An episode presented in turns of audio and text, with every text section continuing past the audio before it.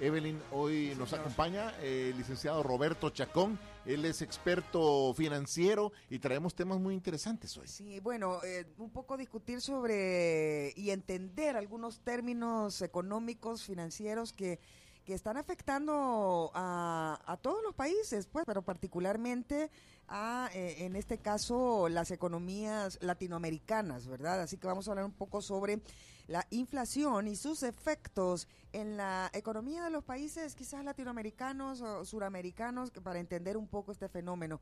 Así que, Roberto, bienvenido nuevamente a, a Vacilando. Queremos entender un poco todo este tema de los de qué es la inflación en, un primer momento, así como... Sí, mira, como, lo que está pasando en Argentina. En Argentina hay una inflación, eh, pudimos, eh, eh, Roberto, ver la semana pasada que con los resultados electorales ha habido una inflación, no sé si podría llamarse una inflación galopante en Argentina.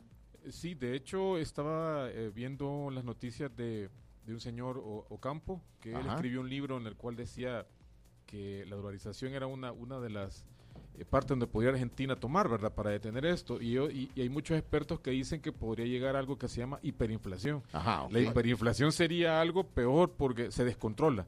O sea, ahorita hay un no hay un control tan grande, ¿verdad? Pero la, hiperinflación estaría que ya el gobierno se da por vencido y se dispara todo.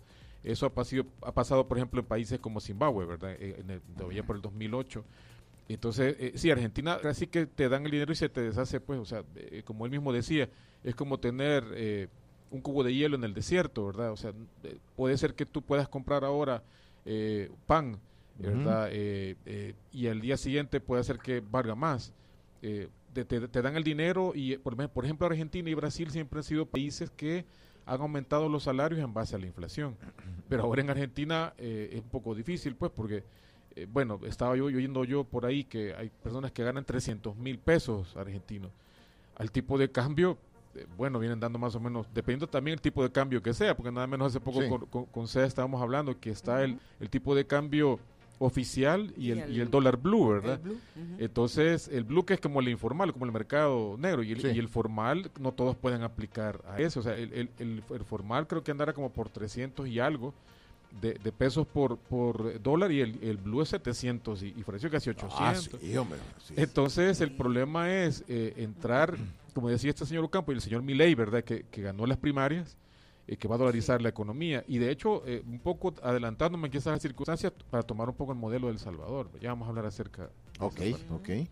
Pero va, para entender un poquito más esto, supongamos esta botella de agua, yo te ponía el ejemplo al comenzar el programa. Esta, pensemos que esta botella de agua vale ahora un dólar. ¿Ok? Un dólar. Pero con la entrada de esta o, hiperinflación que ha habido, ¿cuánto estaría costando? Eh, por ejemplo, eh, para nosotros puede valer 50 centavos un dólar. Sí. Para ellos en pesos, yo me podría atrever que podría valer quizás unos 500 o mil, o mil pesos argentinos. O sea, ese es el detalle, pues, que tenés que dar un tufajo de dinero para poder comprar las cosas. Entonces, eh, no hay una estabilidad. Pero ya está, y ya está sucediendo que de repente tú vas, por decirte, a algún supermercado y quieres comprar una, una soda X y te cuesta 500 pesos, pero al día siguiente llegas y ya vale mil. Sí, puede y ser. Y al día siguiente vale dos mil y, así. O sea, fluctúa. Exageradamente, o sea, es un, es un descontrol. De hecho, ellos estaban por emitir un billete de dos mil eh, pesos. Eh, argentinos. Eh, lo que pasa es que en lo que lo emiten ya, ya está perdiendo el, valor. De hecho, cada mes como hablábamos antes de entrar al aire, la, la, eh, la, inflación mensual en, Argentina anda rodando el 6, 7 mensual y eso se va aumentando, ¿verdad? Hablábamos incluso que había llegado el 115, hoy baja un poquito a 113, pero, pero o sea, eso también equivale a que, a que el Banco Central de, Reserva de, la, de, Reserva de la República Argentina aumenta las tasas de los créditos. Entonces, eh, para, porque esa es la fórmula para tratar de, controlar la inflación. Así que imagínense tener, si uno se queja de aquí que los créditos están al 15%, allá están al, al más del 100% un crédito. Sí, lo que creo que también está disparando y hay que entender otro fenómeno que están ocurriendo en el caso particularmente de Argentina es que luego de algunos discursos de de, promesas de campaña, en este caso, de, uno de los personajes que está generando eh, bastantes comentarios y demás, el señor Milei, ¿verdad? Que, entre otras cosas está proponiendo eh, dolarizar la economía eh, argentina, por ejemplo, y, con esto lograr abandonar, digamos, el devaluado peso argentino, por un lado. Por otro lado, quiere eh, anular el Banco Central. Y lo otro es que, bueno, quiere reducir el gasto del Estado. Que sí, es, cierto. Esos son como... y estos aspectos, pregunto yo, porque afectan realmente o tienen que ver estos, estos factores en, la em, en la fluctuación tan rápida que tiene que tiene de alguna manera la, la, eh, economía y, la inflación en, en Argentina en este caso? Sí, por ejemplo, si tomamos ejemplo de, Ecuador, Ecuador se dolarizó, ¿verdad? Eh, de hecho fue un año antes que nosotros. Ellos está, la moneda de, era el sucre y en esa ocasión a, más o menos andaba por 17 mil sucres el, por dólar creo que, que se, se, colocó una, un tipo de cambio a 25 mil. Ellos, la, la, diferencia con nosotros fue que ellos eh, tuvieron una inflación del 96% con el dólar, Ajá. Pero eso ya son otros aspectos un, poco difíciles porque eh, se supone que iba a bajar, pero el, el detalle ahí fue que, que la población eh, le dieron un tiempo para cambiar todos sus sucres y que ya no iban a valer nada y solo iba a ser el dólar. Entonces eh, se tardó como nueve meses. En cambio aquí en el país fue diferente. Aquí dejaron las dos monedas circulando. De hecho, la ley, de integración monetaria, ¿verdad? cariñosamente eh, dolarización, eh, estipulaba la, la, doble, el bimonetarismo. Yo estuve en, en, en, la banca en esa época y le voy a ser bien honesto, ¿verdad? enviaban dólares, o sea, la banca ya estaba dolarizada y el Banco Central recibía los colones y ya no los devolvía. Entonces la gente me dice, mire, yo necesito... Ya no circula. ¿eh? Ya, no, ¿verdad? Ya no estaba circulando. Entonces, eh, de eso se tardó aproximadamente, según los, más expertos, ¿verdad? Eh, dos, 24 meses más o menos en que ya estaba a 100%. Entonces, el señor Milley... Ahora, pero eso no fue tan público, o sea, me refiero yo, simplemente sucedió. De la noche a la mañana. Lo, que, ya no, que ya de repente se fue obligando a la desaparición del colón, ¿verdad? Eh, sí, lo que pasa es que la ley de integración monetaria entró en, enero del 2001. Eh, eh, con el bimonetarismo la idea de tener dos, ¿verdad? Pero honestamente así fue. el Banco Central, el que, el que siempre ha sido el, el que mueve la masa de dinero aquí en el país. Retuvo los colones. Retuvo, sí, ya, ya no se estaba... No ya no circularon. Entonces, bueno, los bancos comerciales al final dependen de lo que el Banco Central diga, ¿verdad?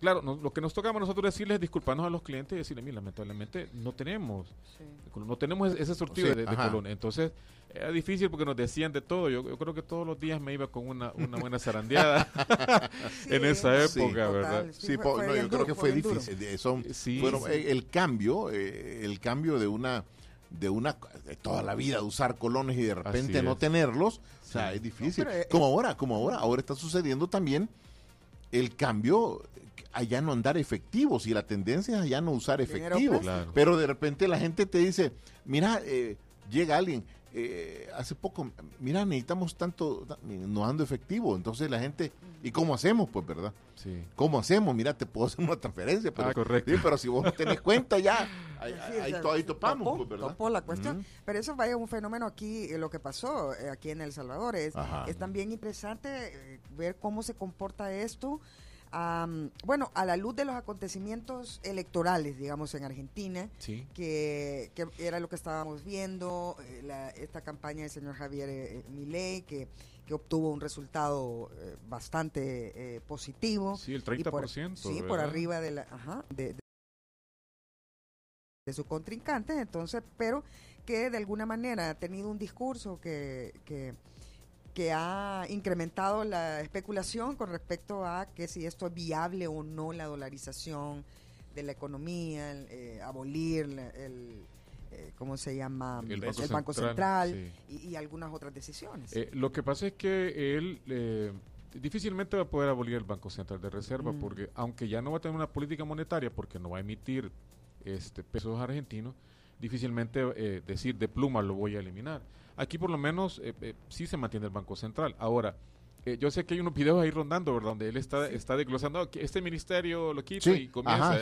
lo han visto, ¿verdad? Sí, sí, sí. sí y entonces, lo que pasa es que, ¿qué sucede? Los argentinos realmente están cansados de, de, los gobiernos. Hubo una paridad de, de, de, un austral hace muchos años en lo cual les ayudó un poco a quitar esa inflación. Pero ellos lamentablemente no sé por qué razón es que siempre continúan en ese ciclo, siempre están, se han fijado que pasan los años y vuelven. De hecho, Argentina a inicios del, del siglo XX era, era una de las potencias económicas más grandes. Eh, Argentina tiene mucho potencial. Ahora, ¿por qué este señor Milei ha ganado esa popularidad?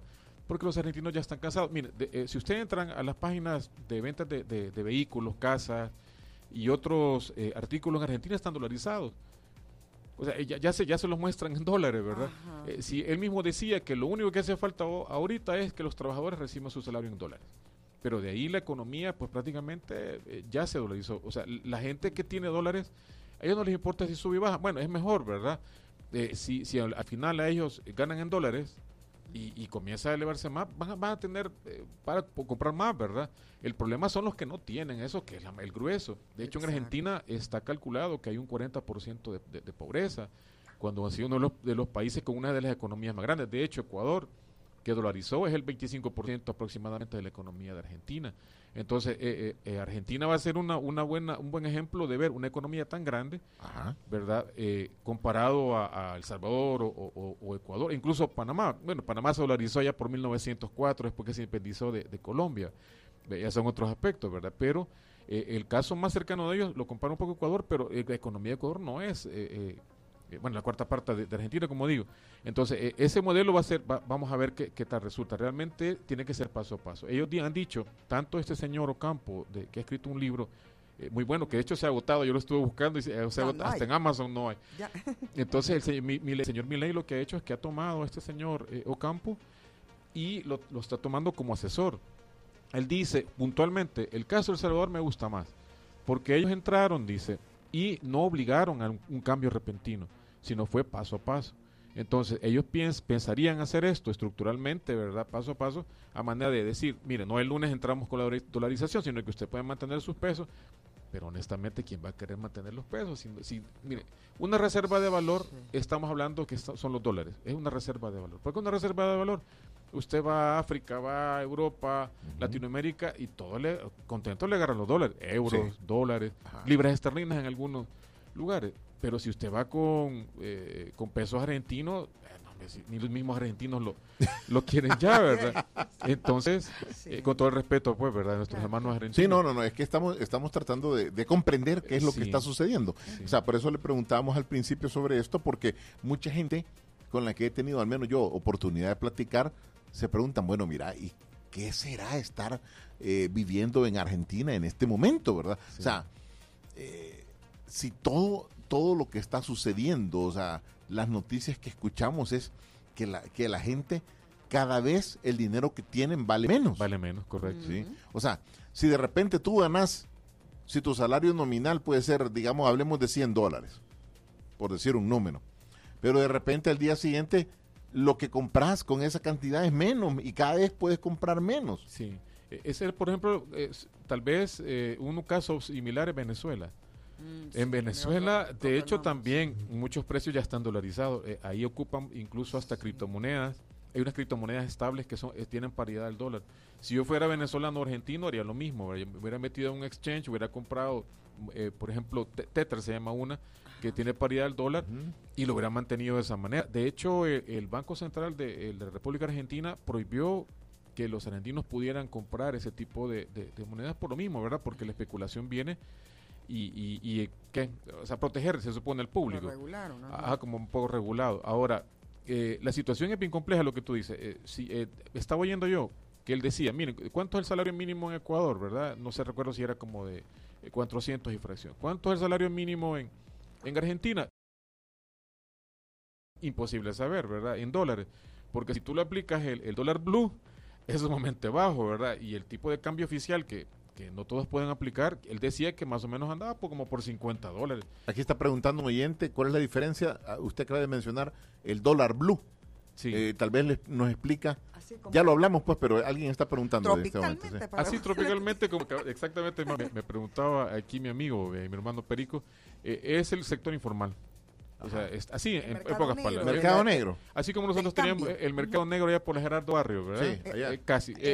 Eh, usted va, allá dicen que van donde los chinitos o va Aquí por, el correo era el, ah, Correcto, ahí. Eh, entonces, eso es el dólar blue. E, ese se ha disparado porque, eh, como le digo, casi llegando a 800 pesos por dólar. El oficial, si usted entra a, la página oficial de, en Argentina, es 300 y precio, un poquito menos de 400. O sea que estamos hablando de... El doble. Lo que pasa es que esto va en el estir y encoge, ¿verdad? ¿Por qué? ¿Por qué se ha disparado tanto en el mercado negro con el, con el dólar blue? Porque es oferta y demanda. Toda la gente quiere dólares. O sea, si yo ahorro en pesos, eh, lo, que tú dices, mañana no me va a valer absolutamente nada. ahorrar en pesos es lo peor que pueden hacer. Entonces todos quieren ahorrar en dólares. Entonces, como hay una alta demanda, comienza a dispararse el precio. Eso es eh, eh, aquí en, cualquier lado, ¿verdad? La demanda crece, entonces la, oferta lo aprovecha. Y por eso también se da mucho la, inflación. Cuando el, dinero es demasiado barato, bueno, en el caso de Estados Unidos, yo tengo un gran amigo, bueno, aquí ex compañero del, del externado, me contaban que se había comprado un vehículo al 3% anual, ¿verdad? Y ahora ya no están así. De hecho, las, propiedades en Estados Unidos están llegando casi al 7% de interés, cuando ellos están acostumbrados a un 2, un 3%. ¿verdad? Entonces la inflación también en Estados Unidos ha sido galopante, pero ya se regularizó. Ahorita anda como por el 3.20, 3.30 aproximadamente. Entonces, volviendo al caso de Argentina, e, es, es si yo me quiero poner aquí en los zapatos, es como que yo ganara 365 dólares tuviera para comprar una canasta básica y, en, y en, el, la siguiente semana eh, lo que yo podía comprar, por ejemplo, con 100 dólares, ya solo puedo comprar 50. Entonces ahí perdí poder adquisitivo. Y, y, de hecho la inflación aquí también ha estado fuerte. Eh, eh, ahorita anda como por el 3.34, pero incluso hace, hace años, hace unos 3, 4 años estuvo hasta en negativo. ¿verdad? Porque puede haber también una inflación este, negativa, ¿verdad? Cuando, cuando no hay mucho movimiento de la economía. Entonces, eh, ahorita venía de casi un 8%, allá como por el 2021 y ahorita ha bajado 5 puntos. Eh, también hemos tenido, lo que pasa es que lo, lo, donde lo podemos comprobar es cuando vamos al, supermercado. ¿verdad? Si a mí no me alcanza para cubrir lo mínimo, ahí estoy viendo yo que mi poder adquisitivo eh, disminuido, sí, sí e, e, esa es la temperatura, ¿verdad? por ejemplo, la energía eléctrica, ¿verdad? También es otra temperatura. Si comienza la energía eléctrica a apretarte el cinturón, después dices tú, eh, bueno, en otros países que, que hay invierno, eh, o pago la calefacción o pago la comida. ¿Cuál es el, el, la parte primordial aquí de, nosotros? es la comida, pues, la comida y, y, la vivienda, ¿verdad? Eh, muchas veces en eso se va la mayoría de, de nuestros salarios. Ahora, ¿y qué, qué? Aquí otro amigo pregunta, y, y entonces, o sea que con la, su, por ejemplo, hacen una relación a lo, al incremento al combustible este día. Ah, que ya llevamos dos incrementos bien fuertes, ¿verdad? Bien fuertes, de, de, más de 20 centavos cada uno. si ya la eh, estamos a, casi 5 dólares el galón de combustible. Está por llegar el super. ¿Se acuerdan ustedes que estuvimos así hace, yo creo que fue ya por el 2008, ¿verdad? 2007. Yo me acuerdo que casi llegamos a los, 5 dólares el galón de gasolina. E, en ese caso, eh, el, el gobierno no tiene mucha eh, forma de... Sí, ahí esos son precios internacionales, pero eso se llama índice del precio, de precios del consumidor, el, IPC, eh, que es una medida que también sirve para, para la inflación, ¿verdad? Calcular la inflación. Si, si, si sube la energía, entonces sube el, eh, perdón, la, gasolina, sube el transporte de carga. Claro. ¿Verdad? Porque entonces tiene que... Eso incide directamente en el precio de los alimentos. Y, todo, todo, se va para arriba. El problema es cuando viene y baja la gasolina. Eh, los precios se, se, quedan arriba, ¿verdad? Ya no, no bajan. No vuelven a bajar. entonces, e, ese problema de la gasolina, eh, todo sube. Todo aumenta cuando la gasolina aumenta. Entonces, que los únicos beneficiarios son los países productores, de Arabia, Venezuela, Ecuador incluso tiene eh, eh, nosotros somos los, los, que consumimos más y de hecho incluso ni, ni siquiera ellos ponen los precios, los precios los ponen en, en Texas y los ponen en, Inglaterra, ¿verdad? Los precios de, de, los, de, los, de los del petróleo. Fíjate que estoy viendo, solo para que tengas idea, aquí la gasolina especial va a costar a partir de mañana en la zona oriental 4.98 el galón. Casi 5. Subió 17 centavos. Y el diésel el diésel va a costar en, Oriente, que eso es donde está más caro, estoy poniendo la referencia, 4.36. El diésel ha subido 28 centavos el galón. Bastante. Y es y la mayoría de transporte de, eh, carga es diésel. Y en Oriente siempre es más caro. Eh, si usted compara Occidente, Oriente y, Central, siempre Oriente es, el, que tiene los precios más caros. Lo que sucede es que en Occidente, bueno, eh, como ahí descargan, me imagino, en, en Acajutla, ¿verdad? Sí. tienen que transportarse de ahí hasta, hasta ahorita, entonces le pasan el flete. O sea, ahí mismo ah, sí. también ya va la... Sí, ahí mismo, ahí mismo está el, el regalo, ¿verdad? Eh, sí, tiene usted razón. Aquí estoy viendo, por ejemplo, eh, hablemos del diésel. En la zona central el diésel cuesta 4.31. En la zona occidental cuesta 4.32. Y en Oriente vale 4.36 a partir de mañana. Sí, siempre Oriente es más caro, siempre, eh, lamentablemente. Bueno, tenemos que hacer una pausa en este momento y regresamos a la conversación. ¿sí? Como no, con nosotros el licenciado Roberto Chacón, experto financiero. Estamos eh, conversando acerca de la inflación, eh, qué efectos tiene en la economía. Regresamos con más.